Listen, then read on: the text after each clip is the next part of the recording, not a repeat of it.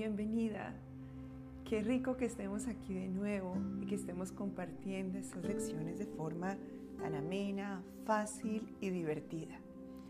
Hoy comenzamos un nuevo bloque.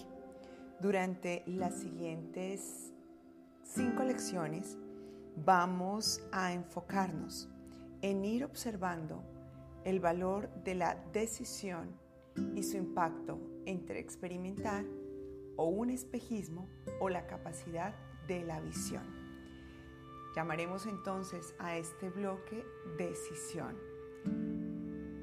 Y el Espíritu Santo me ha puesto esta palabra en mi mente porque sin excepción, segundo a segundo de nuestra vida estamos decidiendo, lo cual implica que segundo a segundo de nuestra vida o estamos viviendo un espejismo o estamos participando en la experiencia de la visión.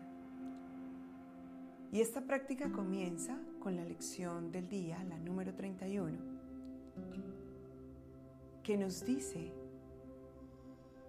dar la introducción a nuestra declaración de emancipación. ¿Qué significa emancipación. Desde mm, el significado puro de la palabra, se nos habla de el poder y la autonomía que logramos al adquirir libertad. Y al mismo tiempo se nos da esa libertad gracias a que recuperamos nuestro sentido tutelar, que ya no tenemos dependencia ni subordinación de absolutamente nada ni nadie, o en el caso de la situación que se esté dando la emancipación. Y también esta palabra tiene un significado filosófico que se refiere exactamente a crear un pensamiento en donde nuestras acciones están en coherencia con lo que llamamos el otro y que lo vemos como un requisito indispensable y además ineludible, es decir, no lo podemos pasar por alto. Y que la emancipación nos permite entonces hacer que esa autonomía, que esa libertad, que ese poder tutelar se convierta en una práctica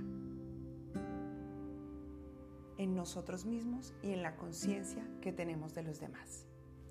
Y hoy el curso te está diciendo, esta es tu introducción declaratoria de emancipación.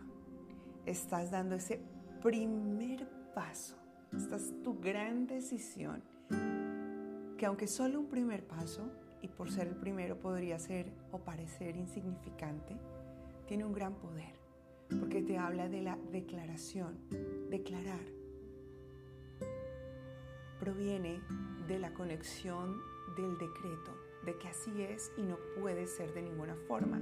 Es decir, hoy estás diciendo, hoy soy libre, hoy soy autónomo y al mismo tiempo llevo a la práctica mi libertad en conciencia considerando que hay un mundo alrededor de mí que es afectado con mis decisiones y se afecta o en vivir con ellos una experiencia de espejismo o vivir con ellos también la visión.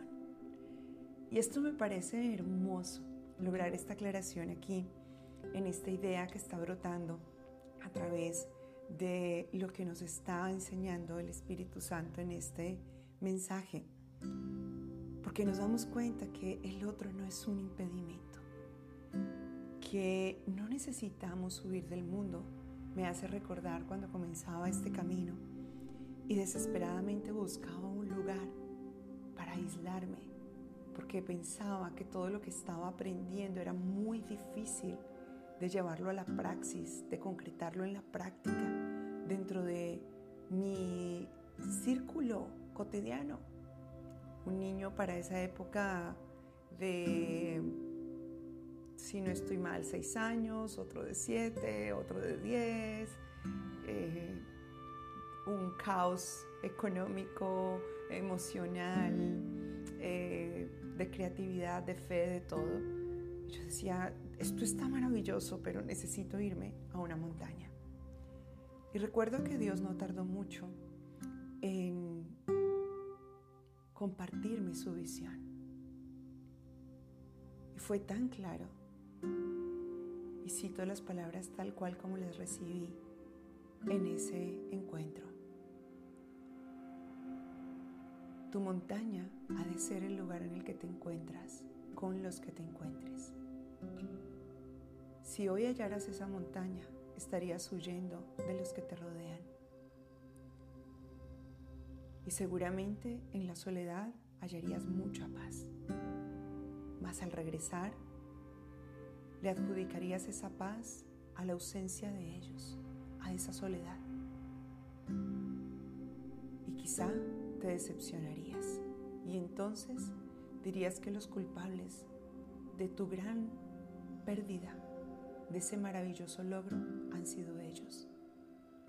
Por lo tanto, no podrás amarles. Y en su defecto, les, y es una palabra fuerte, y la siento fuerte el decirla, pero te la voy a decir, odiarás. Y consideramos que la palabra odio encarna sentimientos viscerales de detestar a esa figura hasta el punto de querer desaparecerla. Pero no, el Espíritu Santo hoy me está dando la palabra odio, no desde esta perspectiva, sino desde el punto en que críticamente los verás como tus grandes enemigos.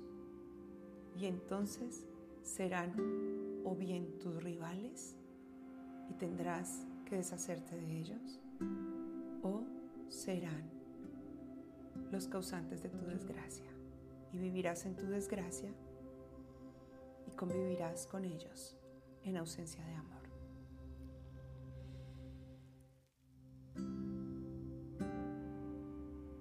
Recuerda la lección de hoy, no solo por hoy, sino por el resto de tu existencia y cuanto te sea posible. No soy víctima del mundo que veo. Esta es tu declaración, este es tu decreto de libertad y de conciencia. No soy víctima del mundo que veo. Esta práctica nos invita a que le dediquemos un poco más de tiempo del que hasta ahora le hemos dedicado a nuestras lecciones. Y yo misma en este momento estoy completamente absorbida por la presencia del Espíritu Santo y anonadada de la libertad que estoy percibiendo y la aclaración de visión que está llegando no solo a través de estas palabras, sino a través del impacto que está causando en ti el crear un pensamiento radical. Porque también me está diciendo el Espíritu Santo que te ha visto por años repetir como se nos ha acostumbrado la idea de la víctima y que has considerado saber lo que significa esta palabra. Mas te quiere decir hoy el Espíritu Santo. La has interpretado desde una postura incoherente y también me dice desde una postura alejada de la humildad. Porque lo has visto como una idea, sí, ya lo sé, no hay víctimas, no hay víctimas. Pero no has entrado en emancipación. No te has liberado no te has declarado autónomo, no te has hecho consciente.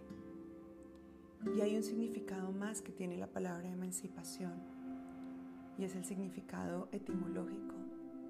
Dice que la emancipación es el perder la herencia, el alejarse del Padre, el dejar de recibir las cosas que supuestamente te pertenecen. Parece que este significado etimológico es contradictorio tanto con el significado filosófico, el significado que aparece en el diccionario de la lengua real española. Mas, sin embargo, esto me hace entender por qué la contradicción en nuestras decisiones. Y es que estás atado a un sentimiento paternalista y no es el Padre con P mayúscula. Es el Padre de las ilusiones. Es el sentir que eres un niño pequeño que depende del mundo a tu alrededor y que el mundo o bien te hace feliz o bien te entristece. Y entonces has asumido una posición de soberbia para entender la palabra de víctima. No quieres crecer y el soberbio es ignorante porque se limita a su posibilidad de crecimiento. Así que, aunque te parezca que hoy la práctica será larga, incluso esta misma explicación ya lo puede estar siendo, vale la pena que hoy te tomes los minutos para realmente convertirla no solo en un conocimiento, en un buen lema, en una idea de positivismo o de lo que llamamos responsabilidad en este mundo, sino realmente de conciencia. Por eso la invitación es a que lo practiques dos veces durante el día, en la mañana y en la noche, tres a cinco minutos, no es mucho. Y que durante el día también hagas la repetición de la frase. ¿Cómo vas a practicar durante la mañana y durante la noche? Observando el lugar en el que te encuentras, posando tus ojos sobre los objetos que van apareciendo y vas diciendo dos a tres veces, no soy víctima del mundo que veo. No soy víctima del mundo que veo no soy víctima del mundo que veo.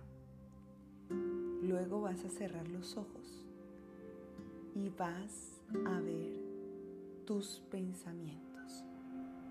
Cuando lleguen esos pensamientos, vas a hacer conciencia de ellos. Y hacer conciencia de ellos quedaría muy vacío en una palabra entonces te voy a explicar qué es hacer conciencia de ellos. Es concientizarte, uno, de que tú ya no eres un niño, de que tú ya no seguirás viendo desde la soberbia ni la dependencia de lo que está pasando fuera de ti. Es que ya estás creciendo, que ya estás despierto.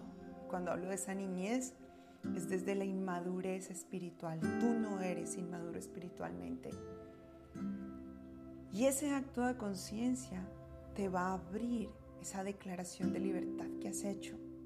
Y vas a observar cómo quizá un pensamiento que sea muy pesado va a perder importancia y se va a deshacer frente a ti como si fuera una pompa de jabón. Y entonces lo reemplazas con el siguiente pensamiento. Y así sucesivamente durante 3 a 5 minutos. Ejemplo, llega el pensamiento de, no soporto más la infidelidad de mi pareja o la idea de que me sea infiel. Y eso, claro, te estremece. Haz conciencia de esto. Ya soy un ser consciente, autónomo. No soy un bebé espiritual.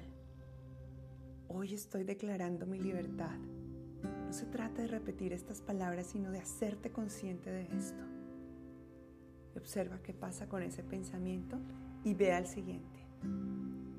De nuevo, viene el pensamiento. Mi economía es un desastre. Aplica el pensamiento consciente. No soy un bebé espiritual. En mí hay conciencia. Hoy soy libre. Observa cómo ese pensamiento se deshace como pompa de jabón. Incluso ya dentro de esta misma práctica te estoy poniendo una parte de la experiencia de milla extra, porque el curso habla solamente de conciencia, pero no te lleva a, decirte cómo crear esa conciencia. Y así lo vas a hacer en la mañana y en la noche. Y mientras tanto, durante el día, vas a repetir esta expresión. Te va a ser muy útil a cualquier situación que se te pueda presentar. ¿Cuál va a ser la milla extra del día? Observar tus situaciones en donde te hayas sentido víctima, en donde hayas creído que te están haciendo daño, que te están hiriendo. Víctima no es solamente lo que te acabo de nombrar, víctima también es delegar tu capacidad de sentirte bien, en armonía, en la misma riqueza, a cosas o a personas. porque eres víctima de ello? Porque cuando esas cosas o personas no estén en tu vida, vas a sentir que pierdes, que no eres capaz. Y eso también es ser víctima. Recuerda, estamos iniciando el bloque de la decisión donde experimentarás o el espejismo o la visión. Te agradezco por estar siendo parte de este camino de despertar y te quiero invitar a que hoy compartas este mensaje, a que si no te has suscrito a nuestro podcast aquí en Spotify, lo hagas activando la campanita para que te anuncie y a que extiendas este y los otros mensajes, las lecciones a las personas que conozcas. Te mando un abrazo enorme y te recuerdo como siempre que estás listo, lista para recibir, compartir y experimentar bendiciones infinitas.